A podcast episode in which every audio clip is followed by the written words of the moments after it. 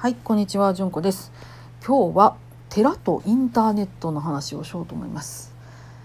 寺とインターネットってあんま親和性が高くないかなとは思ってるんですけど、どうですかね。えー私はね、このコロナ禍の中であの言われてたやつ、あのね、リモート葬儀はさすがになかったですけど、リモート法事はね、一回ありました。うちの実家の方で、えーばあちゃんの法事してくれるっていうんで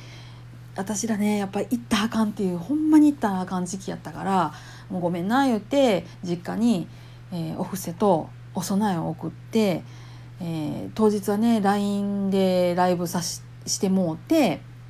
お参りするっていうのやったんですけどまあねなんかね閉まりませんでしたね。全然ダメやなと思ってて。で、えーコロナの中でうだうだ言うてる中で、えっと、リモート葬儀みたいなんとかねドライブスルー葬儀とかみたいなんとかちょこちょこちょこちょこ出てきたまあこれもなんやろうなっていう感じ。結局コロナの中でもあったっていうのは規模を縮小してでの普通の葬儀でしたからね。そんなもんなんやな。やっぱインターネットとは親和性が悪いんかなとかって思ってたんですけどこの中でね私すごくずっとあの頼りにしてるのがあの法話チャンネルです。特に聞いてるのが築地本願寺さん。すっごいいいんですよ。毎週で木金土日と4日間1日2回か1日3回かぐらいやらはるんですよ。でそれライブ配信なんですけどライブ配信の時間にピチッと会うたら聞けるっていうのももちろんあんねんけどライブ配信の前に通知するってピッて押しといたりとかそのライブ配信のやつをプレイリストの後で見るとかなんかに突っ込んどいたら後からね実はちょろっと見ることができるんですよ。でこれでもうかなり私すごく助かってます。はかどってます。あのこれを聞きながらですね 外の草引きとかすんのにほんと助かってるんですよ。めちゃくちゃいい。いやこういうその活用があったんやっていう感じですね。で他にねいろんなねあのお坊さんが実は YouTube でねお話発信されてます。えっ、とね北の寺からっていうのをやってはる浄土宗のお坊さんもいはるし、えー有名なのは須磨寺さんの小池先生やとかもそうやしあとは単立の寺院の大工和尚さんもそうやし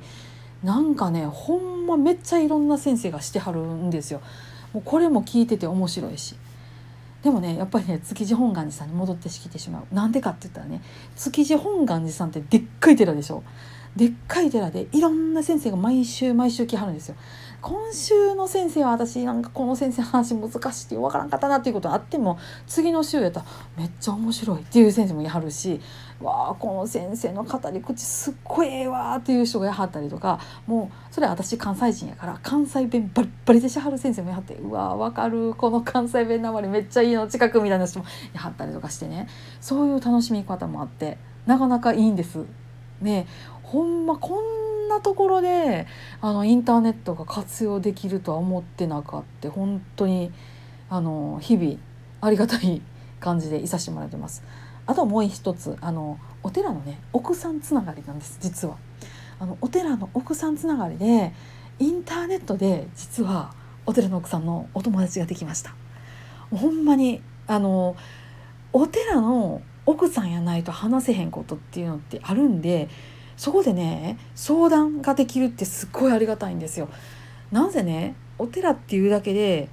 あの近所のお寺とかだとちょっと近すぎるんですよね内情とかもわかるし旦那さん同士は知り合いやしとかあの年の差があったりとかするんやけど全国に広げると割と若手の奥さんとかと知り合えたりとかしてそれもすごい助かるなって感じなんですよ。いやー物は使いようやなーって思ったしこの